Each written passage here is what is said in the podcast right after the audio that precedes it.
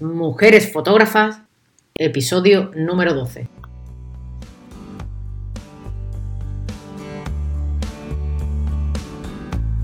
Te damos la bienvenida a un nuevo episodio de esta primera temporada de Mujeres Fotógrafas presentando a fotoperiodistas o fotodocumentalistas en charlas sobre su visión de la fotografía y su trabajo. Aprende con nosotros sobre una nueva forma de mirar. Antes de continuar, te recuerdo que si quieres apoyar dicho contenido puedes hacerlo entrando en www.beabaz.es y tendrás toda la información de cómo puedes hacerlo. Y si quieres proponer a fotógrafa, apoyadme en Tipeee. La información también la encuentras en la web www.beabaz.es o si no también me viene bien que os suscribáis a esta versión sonora. Puedes encontrarme en Apple Podcasts, en Evox, en Spotify o en Anchor. Ana Palacios es periodista y fotógrafa documentalista. Se centra en temas de derechos humanos e ilumina rincones rotos en colaboración con ONGs como Manos Unidas, África Directo y UNICEF. En 2021 fue galardonada con el Fondo de Emergencias para Periodistas de la National Geographic Society, seleccionada para el New York Times Portfolio Review y nominada para el premio Leica Oscar Barnack.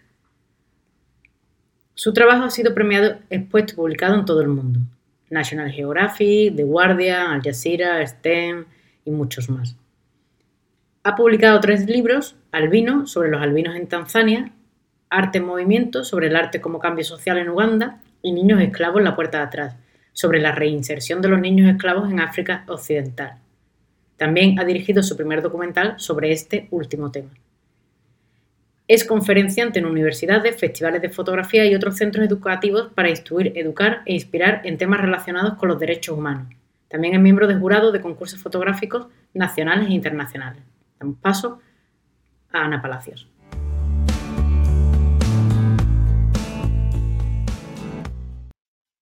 Bueno, pues hoy tenemos a Ana Palacios y nada, encantada de que estés aquí, con nosotros en este, ya va a ser el penúltimo programa y bueno, un placer tenerte. Pues muchas gracias y, encantada y, nerviosa te digo porque me han antecedido grandes mm, mujeres fotógrafas a las que admiro a casi todas. Alguna es porque no la conozco, por eso no la admiro tanto. no, hombre, pero, pero tú también eres una, una, una grande, por eso estás aquí. gracias. Bueno, pues cuéntanos un poquito así, vamos a empezar por el final, a mí me gusta empezar por el final porque al final de todo esto es lo más extraño que hemos vivido y es cómo te ha afectado la pandemia, qué proyectos tenías, si has parado algún proyecto que tenías entre manos, si lo has podido retomar o no. Pues a ver, em, remontándome a marzo del 2020, em, a, a la semana exacta de de, que decretaran el estado de alarma, yo tenía previsto la inauguración de una exposición en BD Travel eh, que se llamaba las vamos, se llama Las Habitantes, digo se llamaba porque mm, todavía a día de hoy todavía no tenemos fecha para inaugurar, o sea, ya es como que me parece que sucedió en el siglo pasado todo. Y estaba a una semana, o sea, ya estaba con las cositas, colgando cosas en redes, emocionada. Y luego me iba en mayo, tenía un viaje a Congo y a Costa de Marfil, que también eh, cayó, fue como un efecto dominó, ¿no? O sea, en cuanto se decretó pandemia, yo que lo que hacía el 99% de mi actividad era fuera, em, todo fue, o sea, es como, se cancela, mm, cancelamos, no estamos seguros, así que cerramos esta opción hasta el año que viene. Muchas de esas cosas han pasado un año y dos meses de aquello y todavía no tengo ni, ni visos de cuándo van a suceder. O sea que para mí fue una catástrofe profesional que venía también unida a que, a que yo estaba un poco funcionando en, como en piloto automático, por decirlo de alguna manera, porque no había arrancado ningún proyecto personal importante en el 2019. Iba un poco em, como a remolque de lo que había hecho los años anteriores. Y entonces me encontré en el 2020 sin trabajos a la vista que iban que iba a suponer un poco un germen de posibles trabajos personales nuevos. Eh, con todos los festivales, todas las charlas, todo, todo, todo, adiós y, y, sin proyecto a la vista. Con lo cual fue una especie de tocar fondo a todos los niveles y se sumó que también en marzo cogí el COVID. Entonces eh, lo pasé en casa, nada, fueron 15 días con fiebre, flojita, pero me encontraba fatal realmente. Y luego estuve otros 15 días que no me podía ni mover de la cama, de, cansancio y de, bueno, pues, o sea, como es verdad que no, no tuve respiratorio ni, ni, muchísima fiebre, pero y luego, o sea, estuve en cama todo, el, vamos, un mes entero. Entonces fue como amanecer un 30 de abril, como en, o sea, en, un, en, un, mundo devastado por, por, por, la bomba atómica. O sea, era como, ¿y ahora qué? ¿no? Porque eh, en Madrid cuando tú... Sí, yo estaba en Madrid y ya te digo, o sea, a puntito de inaugurar y como había estado además hacía un mes en una cosa en Washington de National Geographic y venía como muy, muy embalada de, de muchas actividades. Tenía más inauguraciones en Logroño, de niños esclavos, tenía varias cosas a la vista muy inminentes. En verano me volví a ir y ya lo tenía súper cerrado a otra cosa en Estados Unidos. En fin, o sea, era como ¿no? El, el estado mm, profesional y de repente es como un bajón, mm, es del, del 100 al 0, vamos. Y yo, al contrario que, mm, que muchas compañeras, yo no supe reaccionar. O sea, yo realmente me quedé súper bloqueada, eh, no sabía por dónde tirar, no, no, encontraba qué hacer, eh, todos habían ya arrancado, todos los compañeros que, hacían parecidos trabajos a los que yo pueda desarrollar, ya estaban metiéndose en hospitales, en, residencias de ancianos, todos los proyectos que salieron de como el foto COVID, ¿cómo es? COVID Diaries Photo, bueno, es el de, los ocho grandes. Em, y nada, entonces yo estaba como, como, verdaderamente paralizada y asustada porque no sabía por dónde seguir. O sea, yo veía que me tenía que reconvertir vertir y reinventar y no sabía cómo. O sea, yo soy el ejemplo de la parálisis absoluta y, el no saber reaccionar y el no... Hombre, es cierto que, cuando pasan este tipo de cosas se te dicen que es muy fácil decir hay que reinventarse, que la palabra es muy rápida y muy fácil, pero que realmente es muy complicado. O sea, que no es una cosa de... Y además hay personas que tardan evidentemente pues más en... sí, sí, sí. en echarse hacia adelante, ¿no? En decir, bueno, venga, esto me ha tocado, tengo que aprender de lo que tengo y, tengo que dar un, giro, o sea, sea para, para, bueno o para malo, no sé. Totalmente. Entonces yo lo que hice es apuntarme a todos los cursos que encontré, todos los que se cruzaron por mi camino, de todos los tipos. O sea, hacía desde cosas de marketing online hasta, por supuesto, muchas cosas de fotografía, de gestión cultural. O sea, todos los días me había puesto como obligación formarme. Hice uno de cooperación, de comunicación dentro de la cooperación al desarrollo, de varios meses. O sea, me, era como estudié más que en la carrera, vamos, o sea, que tampoco es mucho decir, pero, pero sí, que, sí que me puse las pilas a tope para, para, para formarme y un poco tratar de ver por dónde seguir tirando. Y bueno, tuve ahí sí que... Es una buena opción, o sea, es una buena opción en ese momento tener ese tiempo como para eso, pues para reinventarte de, otra manera con perspectivas totalmente distintas. ¿sabes? Al final la formación es lo que, es lo que nos da, ¿no? Sí, sí, o sea, yo dije, bueno, algo, alguna flauta sonará en algún lado. O sea, algo me vibrará, algo me animará a, retomar en la dirección que sea y luego, por supuesto, pues mandando todo tipo de becas, todo tipo de concursos, todo lo que... O sea, yo era, me pasaba las ocho horas del día eh, eh, en el ordenador o formándome o buscando oportunidades o, ¿sabes? O sea, que aunque no fui capaz de echarme a la calle con la cámara, Em, sí que es verdad que, me tomé la formación muy en serio. Así que bueno, em, tocando puertas una detrás de otra, esto es el pico y pala que digo yo siempre, que es, yo creo que es la máxima de la vida, que es pico y pala. Empezaste, a echar un proyecto nuevo, no, fue... decir, a, a montar un proyecto nuevo de fotografía o... No, no, no, no. O sea, ya te digo que yo no tenía nada más que darle la vuelta a lo que ya tenía y ver si podía, pues eso, eh, que, generar eh, contenidos nuevos para, para charlas, incluso de las que yo doy o clases, pues, pues líneas nuevas de pues cómo eh, convertir tu proyecto fotográfico en algo rentable. Cómo, o sea, empecé como a, a generar ese tipo de cosas y entonces, como te decía, con el pico y la pala, pues toqué una puerta que de repente se abrió y me ofrecieron la oportunidad de visitar santuarios de animales en septiembre. Esto fue como en como julio.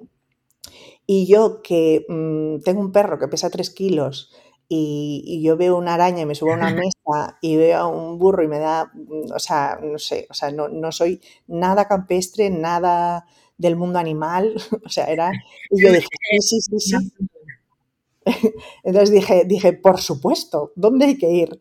Y entonces ya me entró el pánico habitual que me entra antes de cada proyecto nuevo, que es que se me ocurrió la mala idea de empezar a ver lo que estaban haciendo otros compañeros y entonces me entra todo tipo de falta de autoestima, de falta de seguridad, de creer en mí misma viendo las cosazas que ya se estaban haciendo, pues Pierre Gonor o Estela de Castro, en fin.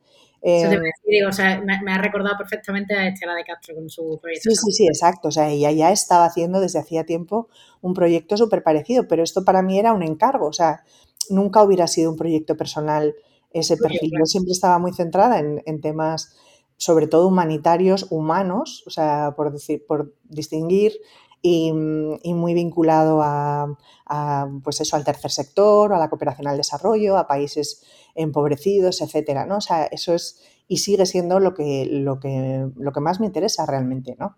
Y, pero claro, me dijeron esto y dos santuarios en Cataluña y yo, ¿cuándo? ¿Cómo hay que, cuándo estoy allí? Total, que nada, que eh, me lancé al plan, estuve allí un mes y mi vida cambió.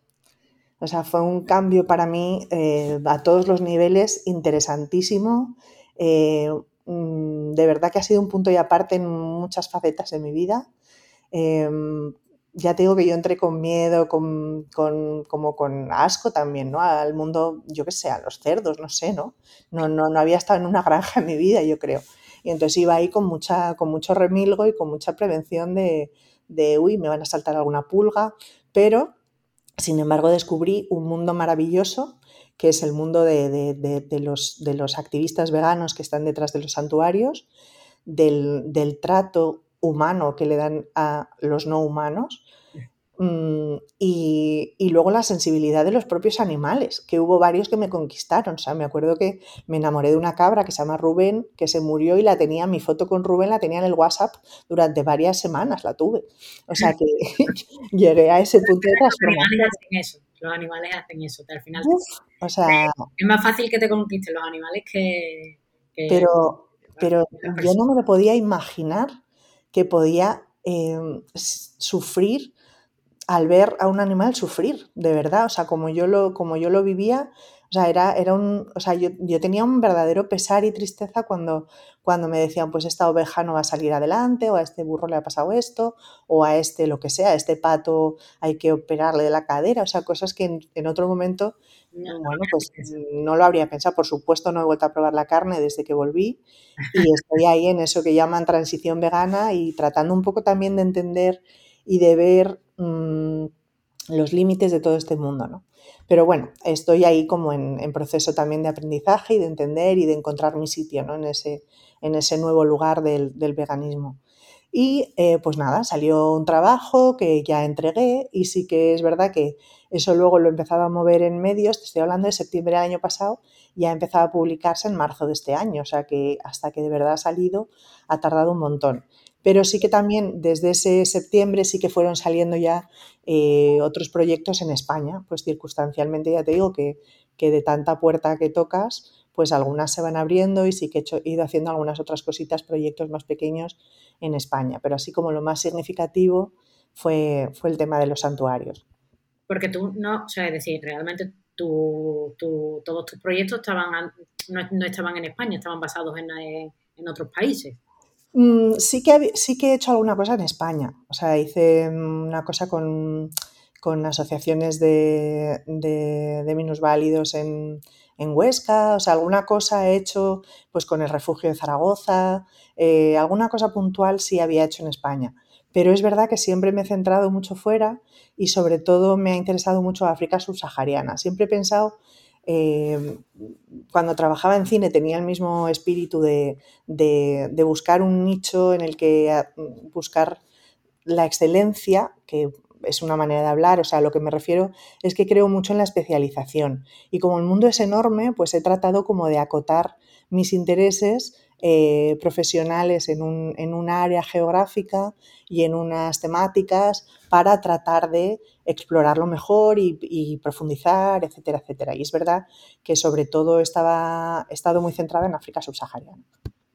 Claro, porque yo, he, leído, tú eres periodista, pero has trabajado en el cine, ¿sabes? Eso en una entrevista creo que te lo, te lo he escuchado, ¿sabes? Que has estado trabajando, no sé si en producción, en...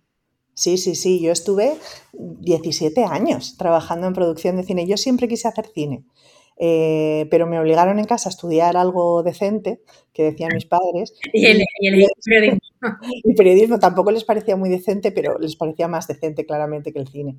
Así que hice, me licencié y sí que después me fui a Los Ángeles a estudiar cine y estuve allí dos años y ya volví y empecé a trabajar de becaria en la productora de Elías Quedejeta. Te estoy hablando de tú, probablemente no habías nacido, estamos hablando del 98. Eh, y desde el 98 hasta el 2014 he estado haciendo cine como freelance, como coordinadora de producción, en películas enormes, desde, pues eso, con Ridley Scott, la del Reino de los Cielos, o Exodus, o, yo qué sé, sí, sí, con, vamos, Milos Forman, Los Fantasmas de Goya, era mi, era mi trabajo, mi sueño, mi ilusión, mi, mi, sueño hecho realidad y yo estaba haciendo eso, o sea, era mi vida durante muchísimos, muchísimos años.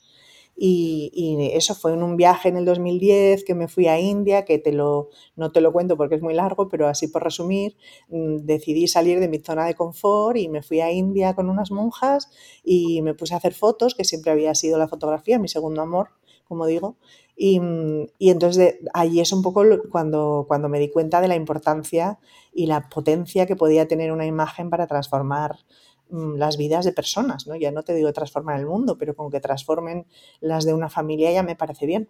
Y entonces descubrí aquello y me enganché mucho, me enganché mucho a, contar pequeñas historias, intentar publicar, intentar, bueno, me puse un poco de de, meritoria, eh, con 37 años que, empecé en el 2010 a hacer este tipo de, de, fotos y como una francotiradora sin saber muy bien qué, estaba haciendo con las fotos y qué, tenía que hacer. ¿Y habías estudiado fotografía, algo de fotografía o simplemente? Sí, sí, sí, sí. Yo ya durante la carrera estudié, estudié siempre me ha gustado muchísimo. Y en Los Ángeles también hice cursos de, de positivado, estaba de ayudante de un fotógrafo de bodas, eh, ya antes incluso había hecho alguna exposición en algún bar.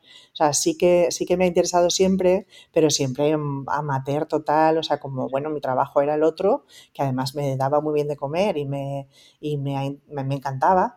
Eh, hasta que cuando me iba a ir de voluntaria a la India me dice, bueno, pues como eres periodista, pues vente, lo ves y lo cuentas. Y entonces fue cuando me dije, pues me compro una cámara mejor y a estas monjicas les hago fotos para ellas, para sus memorias de actividades, lo que sea. Joder con las monjicas. Otro, otro, ese, ese fue el, primer gran punto de inflexión de mi vida, porque también fue muy catárquico aquel viaje a todos los niveles, personal y emocional. Em, y profesional, vamos, quiero decir. Hasta nivel de al cine, imagino. Sí, sí, estuve compaginando desde el 2010 al 14. Eh, hacía una peli, terminaba y me iba a proyecto de cooperación. Hacía peli, terminaba y me iba a otro proyecto. Y así estuve cuatro años, porque claro, hasta que conseguí profesionalizar la fotografía documental, pues ha pasado tiempo, claro. Cuando ya saqué el primer libro en el, en el 15, sí que ya no volví a coger ninguna otra peli. Me han seguido llamando hasta hace, mm, pues es guay, porque ahora como hay tantísima producción con todas las HBOs mm, eh, y Netflix y tal, hasta hace nada me, vamos, te digo que un mes, fácil, la última vez que me propusieron. Pero sí que llevo desde el 2014 sin hacer, eh, porque más o menos me voy manteniendo con lo otro. Así, o sea, con la fotografía me refiero. Y bueno, y también hace formación. Sí, hago formación. A ver, em, eso empecé en el 16 o algo así, o 17, empecé con mi primera charla. Y sí que es cierto que eso, pues bueno, va, vas, bueno, vas cogiéndole un poco el tranquillo a, Yo he dado millones de clases de coaching también, y porque a mí ponerme encima de un escenario o hablar por, gente me pone súper nerviosa, vamos, me tengo que tomar pastillas literalmente para hablar en público. Y entonces la formación era hablar en público igual. Y ya, pues bueno, fui cogiendo herramientas y, eh, bueno, mejorando mi, bueno, mis, mis, clases o mis talleres o mis, o mis charlas y tal. Y sí que es verdad, pues bueno, que van saliendo de, de bodas bodicas, ¿no? Pues van saliendo de aquí, te llaman de otro lado, tal. Y ahora ya no es tan residual y sí que es, vamos, es parte de, mi, de mis fuentes de ingresos, sin duda.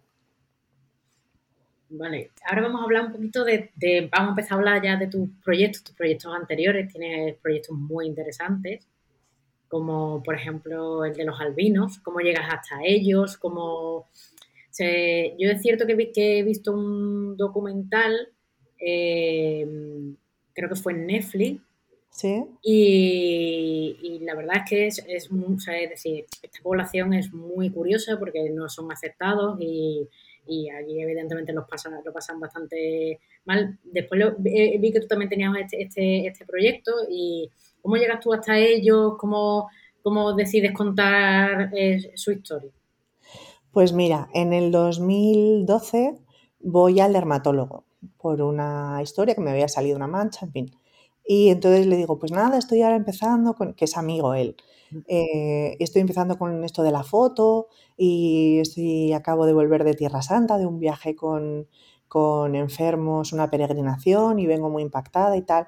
dice, pues ¿por qué no te vienes con nosotros que nosotros operamos de cáncer de piel y hacemos prevención con albinos en Tanzania? Y digo, ah, los que, los que les cortan trozos de sus cuerpos para hacer pócimas.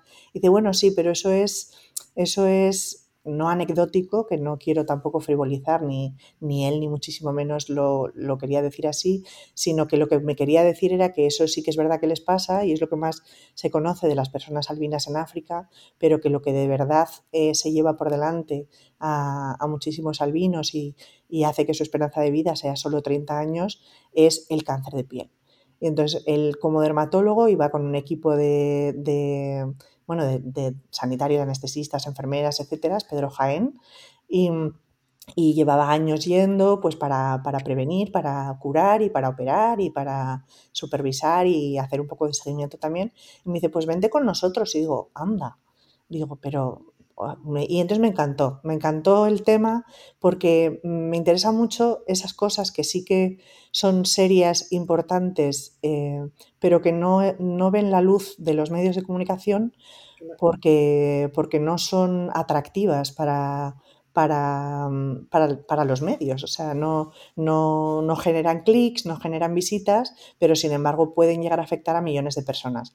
Todos esos temas, que era yo lo que había vivido en India, es donde también focalicé mis intereses documentales, ¿no? Y esto me parecía uno de ellos. No hablar de, la, de, lo más sensacionalista o amarillo, que era eh, pues que efectivamente cortaban manos o brazos para hacer estas pócimas, sino que lo que mataba a miles de personas con albinismo al año en África era el cáncer de piel.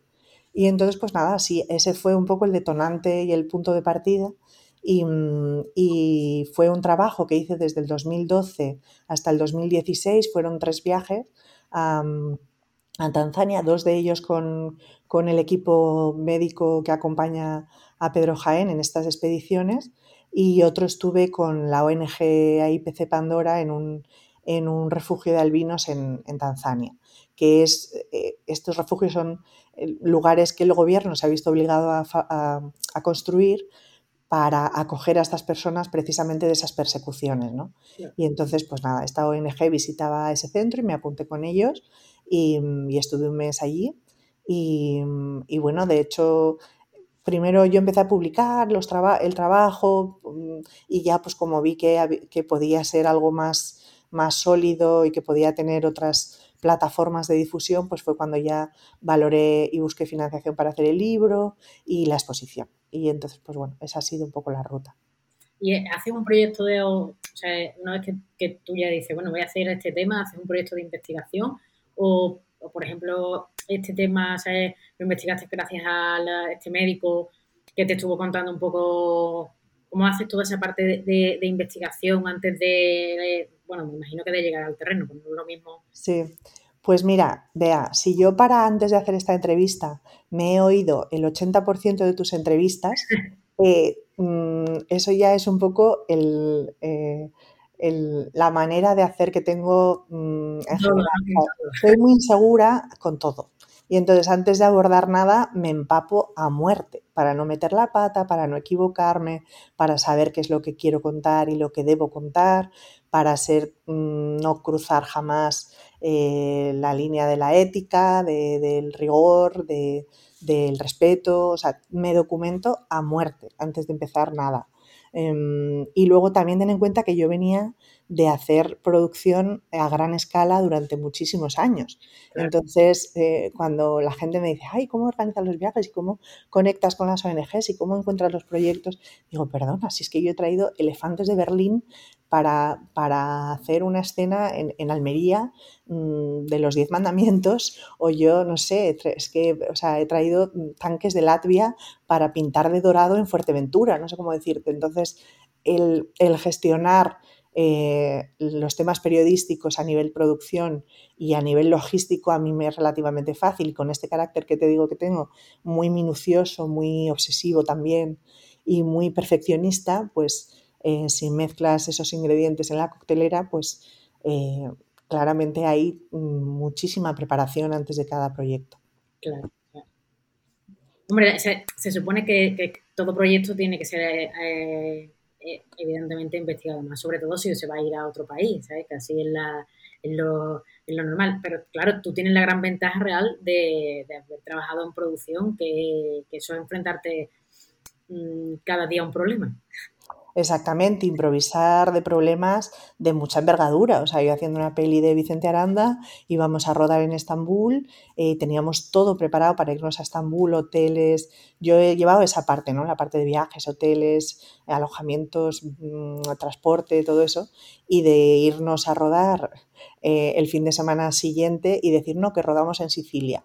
Entonces cancela todo, prepara todo eso para 300 personas en una isla para la semana que viene. O sea, sí, estaba, tengo, tengo, bueno, yo creo que sí que eh, eh, he desarrollado esa habilidad de, de, la gestión y eso me ha facilitado mucho mmm, cualquier cosa vinculada a la fotografía. Claro. Hombre, eso te da unas tablas enormes. ¿eh? Yo he trabajado en, en, producción en una peli, en una sola. Ah, sí, ¿en cuál? Eh, Pring, en la calle del Turco se llama. ¿Se ah, no sé cuál es. Eh, dirigida por eh, Miguel Bardem. Ah, vale, pues no, y, no, la conozco. Y era de época, evidentemente, porque era el asesinato del general Pring. Y mm, con, no sé, que se había un montón de, de camiones, caballos, vestuarios. Eh, la verdad es que fue una locura. Pero sí es cierto que yo era de, de producción de las de abajo de abajo y, y sí. se, es muy bonito, cansa muchísimo, Exacto. muchísimas horas. Yo, nosotros rodábamos, y sobre todo los de producción, entre 14 y 16 horas. Seis días a la semana o siete seis días a la semana, sí, no, el domingo creo que lo teníamos libre. ¿sabes? Sí, pero lo tienes libre, pero te llama algún actor para pedirte no sé qué, o acércate a recoger no sé qué, ¿no? No, no, no me digas que no hubo ningún domingo que te llamaran para alguna cosa. No, no, a mí no, pero porque yo, ¿sabes? A mí no, pero, pero a, la, a la jefa de producción sí, seguro, ¿sabes? Y sí es cierto que después cuando la película se acabó, los de producción también nos quedamos tres días o cuatro más trabajando. Sí, sí, sí, la post, eh, sí, sí es un mundo maravilloso, ¿sabes? Eh, la verdad, el, el, mundo del cine, pero bueno, totalmente distinto. De hecho, yo me he metido un poco también en el tema de, de hacer eh, fotografía documental, nada más que por eso, porque al final es hacer un proyecto como más cercano y más propio, ¿no? Eh, o más personal, no sé. Uh -huh. Y bueno, ahora me gustaría que habláramos también de este, de este proyecto que, que tienes un documental. Eh, o sea, no, creo que también estás dirigiendo, o sea, piezas audiovisuales, ¿no? Bueno, me da mucho respeto a mí eso de lo de decir que dirijo documentales. Tengo un, te, es verdad que. Un que he dirigido. Me dirigir, pero, el verbo realizar. ¿Sabes qué pasa también? Que una vez más, o sea, viendo a, los grandísimos directores con los que he currado, estuve casada con uno también, o sea, quiero que, lo he tenido muy de cerca al mundo del director de cine, muy de cerca, muy de cerca, y entonces me da, me da muchísimo pudor hablar de dirigir, pero sí que es verdad que, y nunca, nunca me ha interesado, o sea, cuando empecé en cine sí que era lo que quería, pero cuando ya me di cuenta que es, o sea, tienes que tener un, una, no sé, un, un don que yo veía que no tenía y que sin embargo la producción se me daba bien, pues por eso cambié, ¿no? Pero, pero mm, eh, no he querido nunca dirigir ni hacer audiovisuales porque mm, como me gustan las cosas muy bien hechas, para eso hay que tener mucho dinero. Si quieres hacer cine bien, necesitas un sonidista, un camarógrafo, o sea, necesitas un equipo mínimo de cinco personas para hacer de verdad un buen documental o una... Ya no te hablo de pelis, ¿no? Que es muchísimo más equipo, pero entonces no me veía yo mm, con ganas de... Y luego también tengo muchos amigos que han hecho cortometrajes, han dirigido sus propias pelis con mucho, muy pocos recursos y veía todo lo que sufrían, ¿no? O sea, me acuerdo de un amigo que estuvo siete años preparando una peli y estuvo una semana en cartel. Entonces, pues, en fin, ¿sabes, no? Salió con siete copias y, y duró una semana en cartel, siete años de su vida. ¿Sabes? Entonces, como yo he conocido todo eso muy de cerca, eh, nunca me he querido meter en ese jardín. Pero sí que es cierto que cuando empecé con el tema de la esclavitud infantil en África del Oeste, eh, es del proyecto que estábamos hablando. Ese proyecto, exactamente.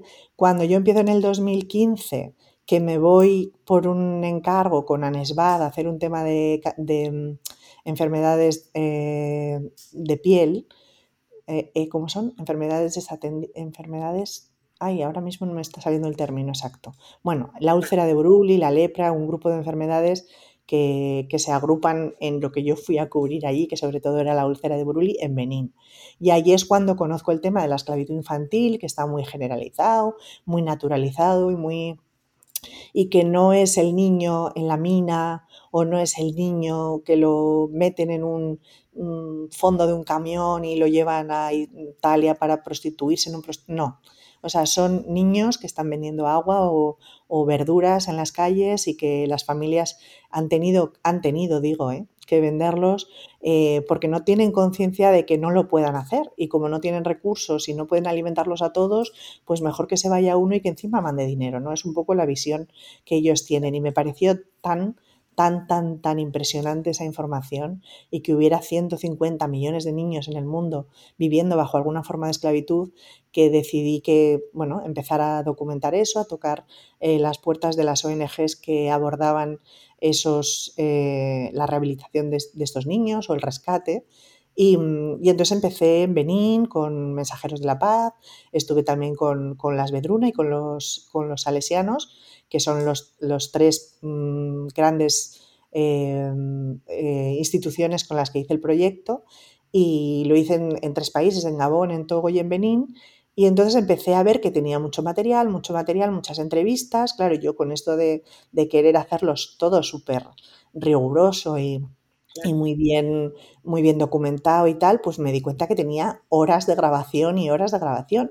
Y, ya tenía yo claro que quería que fuera un libro y que quería que fuera una exposición, pero el siguiente paso fue hablar con una amiga que es montadora, bueno, ella es de todo, es script, es todo en la vida, eh, y digo, tía, ¿y si montamos algo a ver qué sale? Y no sabíamos si saldrían dos minutos o si saldrían lo que salió finalmente, que fueron 25. O sea, dejamos un poco que mandara la historia y, que, y hacerlo lo más didáctico posible.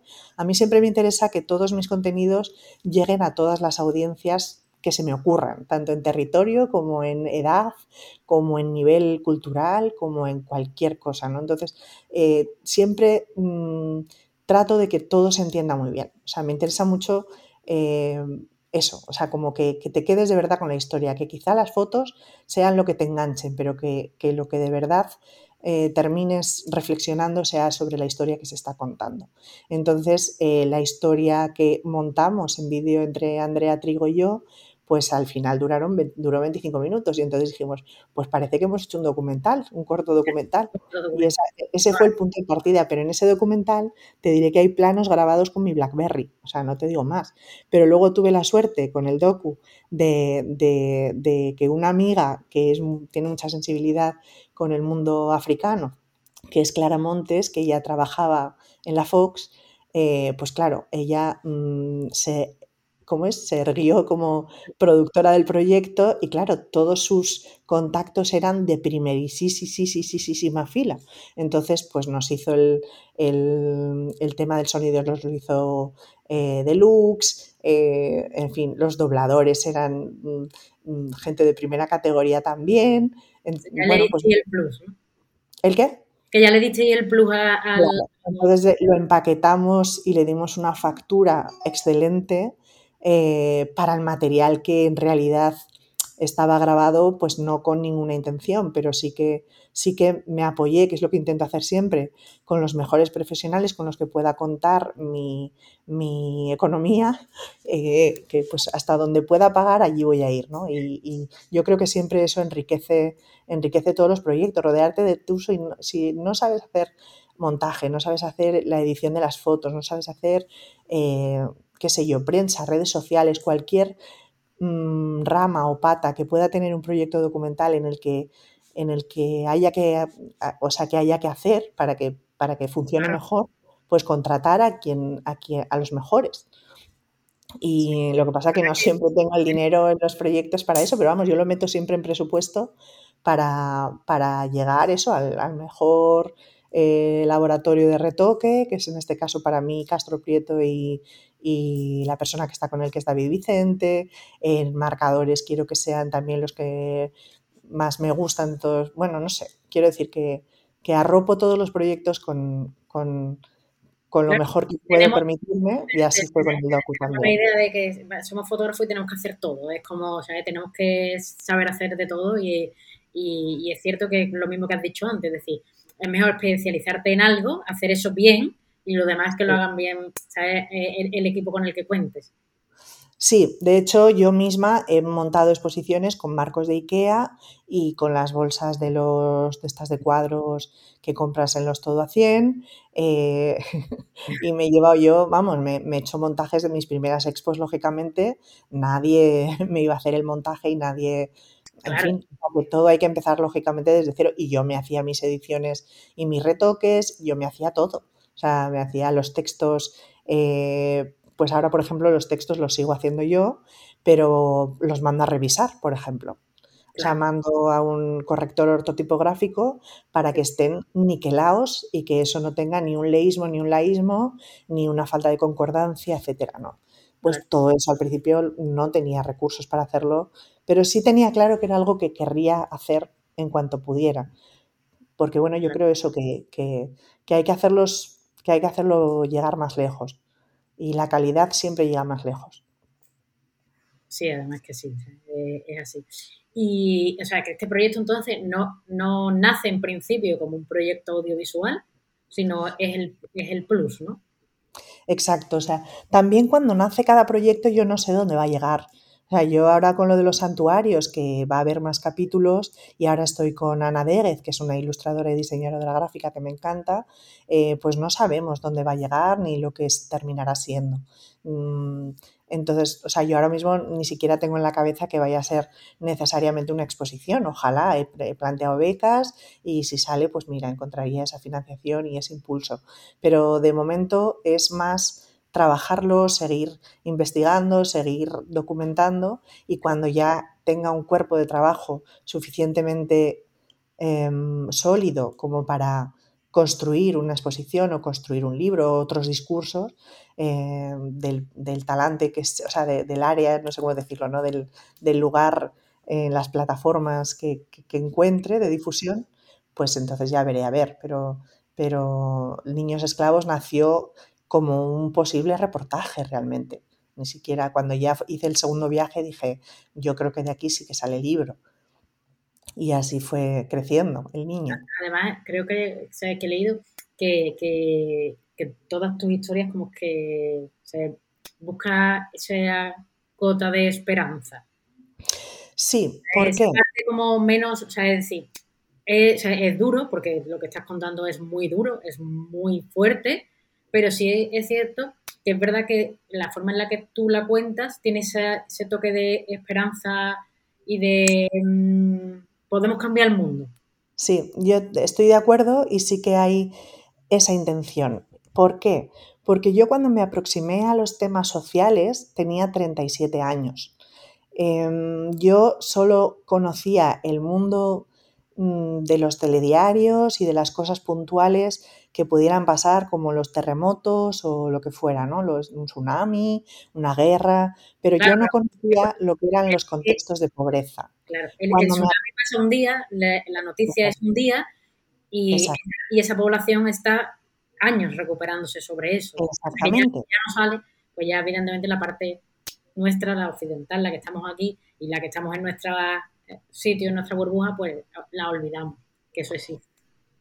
Exacto. Entonces, ¿cómo llego yo a estos temas? Cuando viajo a India con las hermanas de las Anas, yo veo que ellas eh, lo que hacen es atender las necesidades y acompañar y apoyar em, a, personas vulnerables el 100% del tiempo de sus vidas. Es decir, e, ese contexto que digo de pobreza estructural que, no tiene ni siquiera que, por qué ser resultado de una guerra o, o ser posconflicto, sino simplemente son por las circunstancias diversas que ahora no, no, hay, no tenemos que entrar, pero, pero son personas que directamente viven bajo el umbral de la pobreza y con cero respeto a sus derechos humanos y acceso a la salud, ni acceso a la educación, etcétera, etcétera. Y además es que mm, por las últimas estadísticas que yo leí, no recuerdo de dónde, dos tercios de la población del mundo vive así. Entonces me parece que es muy importante hablar de ellos. Y entonces, ¿cómo, eh, ¿cómo me fijo yo en estos temas? Pues a través de las hermanas y de su manera de colaborar y de, y de, y de querer transformar. ¿no? no quiero decir ayudar porque es una palabra eh, muy colonialista y que no me interesa nada. O sea, no es una ayuda porque es una cosa mutua. Em, porque unos aportan una cosa y otros aportan otra. Eh, ayuda parece que es como yo te, desde aquí yo te doy. Exacto, es condescendiente, es desigual, no, no quiero usar esa palabra, pero sí son, eh, eh, o sea, misiones que se han ido creando, los misioneros han ido eh, instalándose allí donde han visto una necesidad o una vulneración. Y entonces yo a mí me llegan estos temas sociales gracias a ver cómo ellos trabajan y cómo ellos viven. Entonces yo lo que quiero es contar lo que a mí me atrapó porque creo que hay mucha, mucha gente que sería sensible a mirar ese tipo de, circunstancias y de vivencias y de, de mm, bueno, de, comunidades que viven bajo algún tipo de opresión si lo enseño de la manera de la que yo me fijé en ello. ¿Sabes? O sea, esa es la, la gran razón para mí para hacerlo de esta manera, porque es como yo eh, me enganché. Y entonces creo que como yo puede haber mucha otra gente que, conecte con estos temas a través de esa perspectiva. Claro, y darle ese, punto, realmente no, no haciendo como que solamente sean víctimas, sino que, sino que tienen un halo de, de eso, de, pues de esperanza, de, desde un punto de vista mucho más positivo. Sí, yo desde luego huyo del victimismo. Mm, lo que trato es de hacerlo lo más neutral y, objetivo, sabiendo que la objetividad es imposible en el periodismo ni en la fotografía, pero tratar de ser lo más honesta posible, ¿no? que es la palabra que, creo que más se adecua a, a, mi aproximación a los proyectos, que es no tampoco busco realmente, no es que busque lo positivo, no busco la sonrisa, no busco, en absoluto. O sea, lo que busco es el día a día real de cómo viven esas personas, pero presento, no sé si una solución, pero sí alguna salida. De manera que si alguien conecta con ese tema, pueda saber dónde seguir indagando o dónde seguir conociendo o dónde seguir em, tirando del hilo, ¿no? Em, o sea, esa es, esa es mi, ese es mi proceso, ¿no? Para, para, para mi discurso eh, al elaborar los proyectos. Y, también tienes otro proyecto que es el de Art in Movement, que, me parece súper curioso porque al final es una población que la que tú resaltas, o la educación eh, como punto de partida.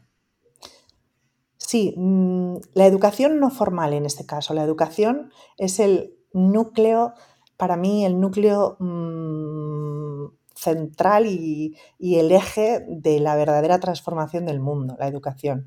En este caso, ese proyecto era la educación no formal, no académica. Es decir, la educación, eh, la formación a través del arte, o sea, el uso del arte como herramienta para la transformación.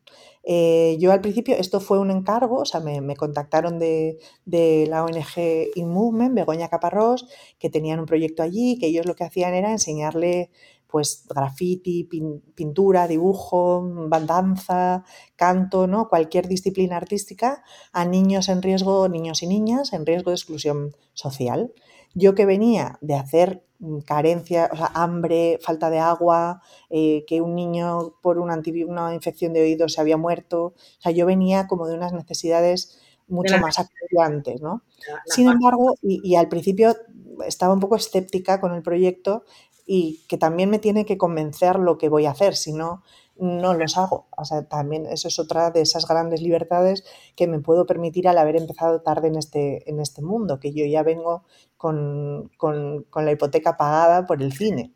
Entonces, no ha sido nunca eh, eh, lo alimenticio lo prioritario, ¿no? Siempre, bueno, más hombre, lógicamente, claro que me quiero mantener, pero que como no, no, no busco grandes lucros ahora mismo, pues no me importa hacer proyectos que me den que me, que me den menos dinero, no sé, igual no debería decir esto, pero, pero que me estoy echando piedras sobre mi propio tejado. Pero bueno, que, que he podido elegir los proyectos eh, si los he entendido y si estoy de acuerdo con ellos. Y ya te digo que al principio, cuando me plantearon el, el proyecto, no, no, estaba yo muy segura y bueno, una vez más me empapé a fondo del tema y sí que me pareció muy interesante y, y, y me lancé y fue súper, súper revelador el llegar a Uganda, estar allí dos meses, con, compartiendo tiempo en este centro, academia de formación, pero no de artistas de alto rendimiento, sino simplemente niños a los que les das cualquier herramienta artística para que incentivar su creatividad,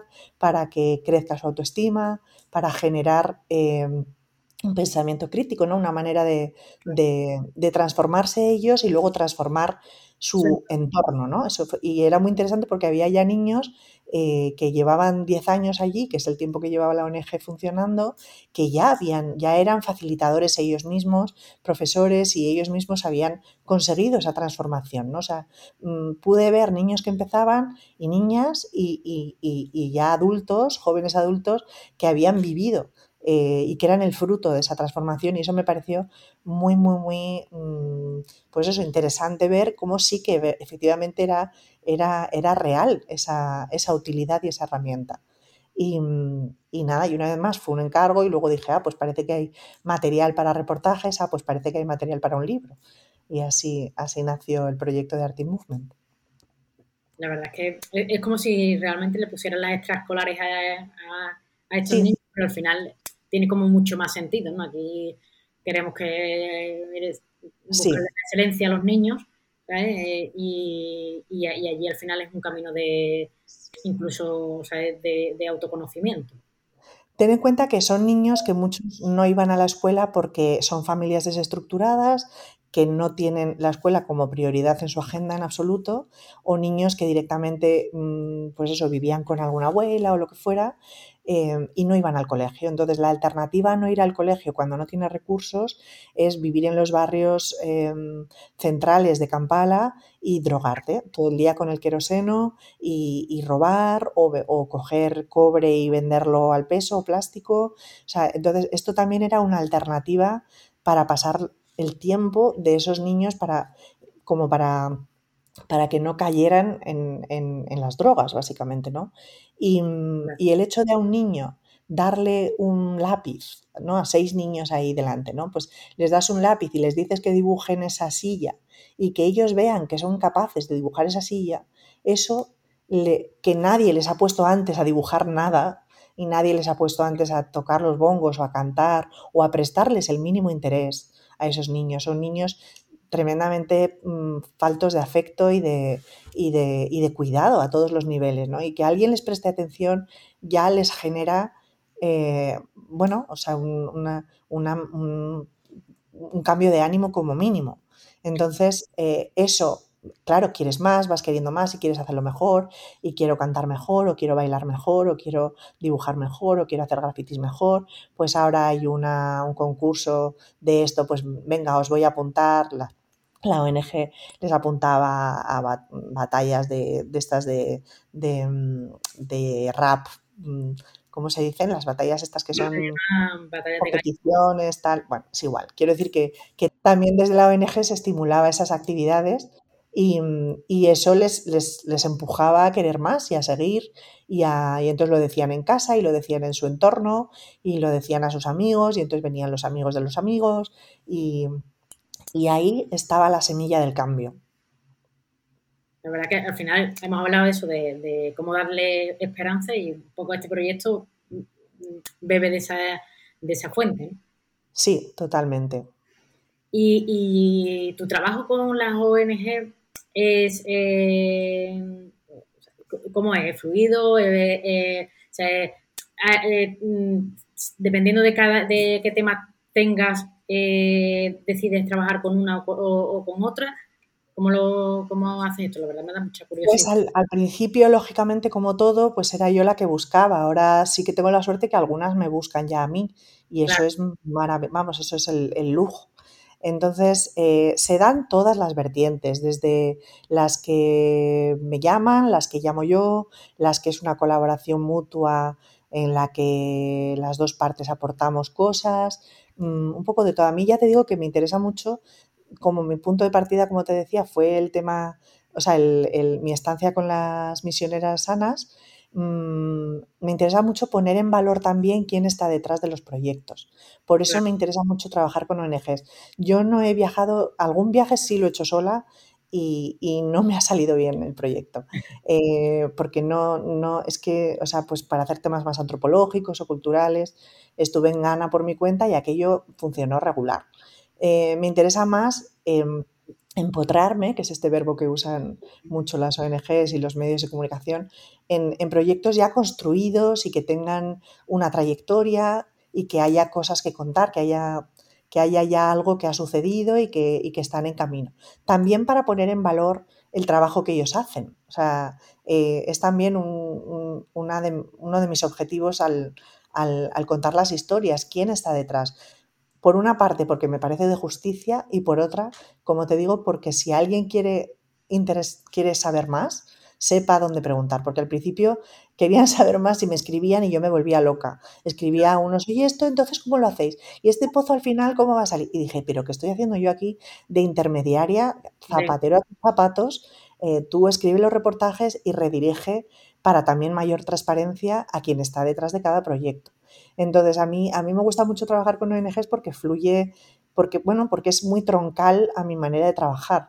Y, si no son ONGs, fundaciones o asociaciones que temas que traten o, trabajen o aborden temas de vertiente social. Claro, eh, pues es verdad que no todas las ONGs trabajan, eh, decía, hay algunas que están más, encargadas por eso, pues de de los niños, otra de, las mujeres. Eh, mm, sí, bueno, hoy en día ya muchas hacen mucha labor transversal, ¿eh? porque no hay salud sin educación, no hay mm, género sin infancia, ¿no? O sea, yo creo que, todas de alguna manera abordan eh, los derechos humanos realmente. Es verdad que pues algunas se pueden centrar más pues, en emergencias como Médicos Sin Fronteras o, o, hacer incidencia más en temas de salud, pero en temas de salud también van a tratar, ya te digo, educación, género. Mm, al final es un completo. Sí, sí, sí, sí. Entonces, em, eso también es bonito porque, porque si hay cosas que, que, se, o sea, que tú vas a un proyecto en el que está muy, pues, por ejemplo, de la úlcera de Buruli, pero también puedes estar, pues mientras están los niños en clase, eh, de cómo aprenden, cómo se contagia, o sea, de cómo coges eh, tal enfermedad o cómo lavarse las manos para tener menos infecciones, o sea, está todo muy, muy entrelazado y eso siempre es muy interesante porque puedes tú misma también derivar eh, el interés hacia, hacia no sé, o sea, no tiene por qué ser una dirección única al proyecto, sino que puedes llegar a contar esa misma historia, en este caso por seguir con el ejemplo de la úlcera de Bruli, pero a través de cómo es, por ejemplo, la convivencia en un hospital con enfermos de piel. Pues, bueno, pues es otra manera de contarlo y, de, y de acercar el tema no desde quizá la obviedad médica, ¿no? Farmacológica o, como se diga, así como más directamente incidencia en un hospital. Claro. Y ahora vamos a hablar un poquito más de Ana, más personal, y eh, creo que se lo pregunto a todas, y es cómo definirías tu mirada. Sé que es una pregunta difícil, ¿eh? ya, me he anticipado. Sé que es una pregunta difícil, pero sí es cierto que que, bueno, o es decir, en realidad da un poquito de esbozos antes, es decir, tú vas, buscando un poco esa parte mm, de todos tus proyectos que se adecuen o, estén en concordancia con tus principios, pero bueno, sabes que así escucharlo de ti, ¿sabes? ¿Cómo crees que, es, tu, mirada y, cómo crees que ha cambiado pues desde ese primer viaje que haces a ahora, ¿no?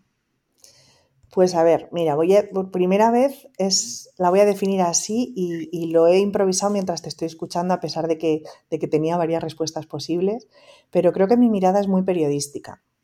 Es decir, encontrar una historia que debe ser contada y debe ser conocida y para ello servirme de, de, mí, de, mi, de cómo yo entiendo el mundo, que es con respeto, con rigor, una vez más con honestidad Mm, servirme de todas esas cualidades que yo pueda tener para hacer una historia periodística lo mejor posible.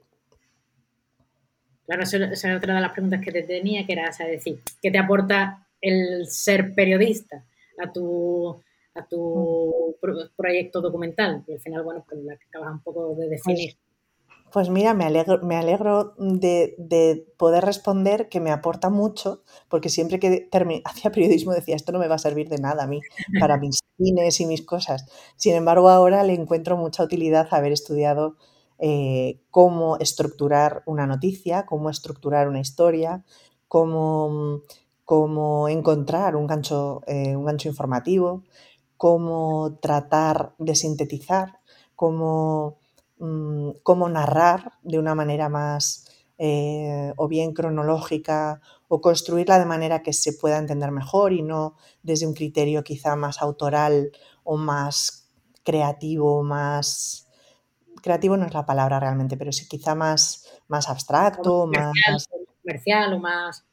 Mm, sí, no sé, o sea, como... o sea, mirar mm, la realidad y mostrarla en mis fotografías para que sea comprensible esa historia. Entonces eso, eh, en eso me ha ayudado claramente el periodismo y por supuesto eh, la ética y la deontología que, la gente intuye, ¿no? O sea, intuyes lo que es la ética, ¿no? Lo que está bien, lo que está mal, pero yo creo que hay que mm, profundizar mucho más en, en, la deontología a la hora de aproximarse a los proyectos fotográficos de, estos, de, este talante, ¿no? de, del entorno de lo social, porque es muy arriesgado equivocarte o, sea, puedes poner en peligro a personas si das una ubicación de alguien que, que, está haciendo una declaración de algo que puede ser peligroso para esa persona, pues quizá no debas hablar de su ubicación. Es sentido común muchas veces la deontología, pero, pero muchas otras veces o sea, muchas, no creo que siempre sea tan inmediato y por eso hay que tener mucho, mucho cuidado. Y creo que eso lo aporta la formación de, la carrera. Imagino que también la parte de investigación, también el periodismo te, bueno, el periodismo y evidentemente el cine, o te, ha echado un, un, cable en todo esto, o sea, que al final el periodismo sirve. Totalmente, totalmente. Y bueno, en este caso yo escribo mis textos. O sea que aunque algún otro, algún trabajo sí lo ha escrito algún africanista, eh, pero siempre suelo escribir mis textos y creo que eso es un, plus que muchas veces muchos compañeros no, no, seguramente sabrían hacerlo de una manera o de otra, pero no se atreven a hacer y prefieren apoyarse. Pues seguramente, una vez más, quizás te Mm, aquí eh, contradiciéndome antes, ¿no? Que alguien pueda escribir mejor que yo. eh, seguramente, vamos, 100%, pero eh, como a mí me interesa también mucho la parte humana de los proyectos, o sea, o experiencial, sí que esa aportación no la puede hacer alguien que no haya estado allí y que, no, que no conozca de verdad a ese protagonista del que estoy contando su historia, o el olor, o el, ¿no? la atmósfera, ¿no? Eso, esas, esas descripciones adicionales a lo que es el, el núcleo de la noticia, solo la puedes, vivir, la puedes contar tú. Claro, que, solo el que la ha vivido, el que ha estado allí, el que la ha presenciado, evidentemente, el que tiene esa emoción. Sí, seguramente otra persona podría escribir mejor, pero siempre va a ser más aséptico y más impersonal. ¿no? Más una, una, batería de datos que un, que un relato, bueno, más, más personal, sí, quizá. Y, y, ahora ya para ir terminando, ya llevamos casi una hora hablando, parece que no, ¿eh? Sí, sí. estoy bien a mirar el reloj, no te creas que estoy, sigo nerviosa. Sí, digo, ya se la pasan los nervios seguro. Para que me cuentes que, quiénes son tus referentes. Imagino que algunas de nuestras de las que ya he entrevistado, básicamente porque al final creo que sois todas todo conocidas, ¿sabes? O hay, algunas, seguro que más amigas, más, más amigas que conocidas. Pero bueno, ¿quiénes son tus grandes referentes en el, en el fotoperiodismo, fotodocumentalismo?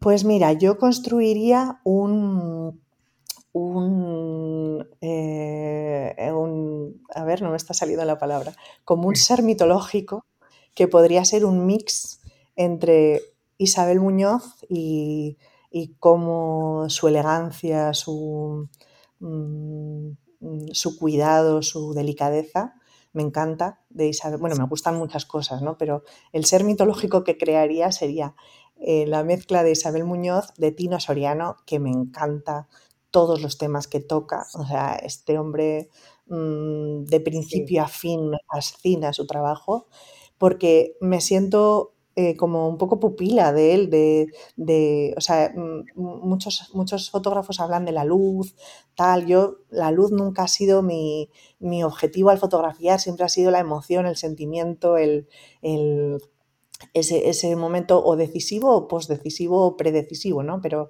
pero me he fijado mucho más en, la expresión de la cara de, de, la persona que tengo delante que de que le entre una luz bonita o tal, ¿no? Entonces, Tino, que tiene un dominio ya de todo, de la luz, del color, de la composición, de todo, pero eh, eh, es, muy, es, muy significativo en su trabajo toda la parte muy emocional y muy, y muy, no sé, sí, eso.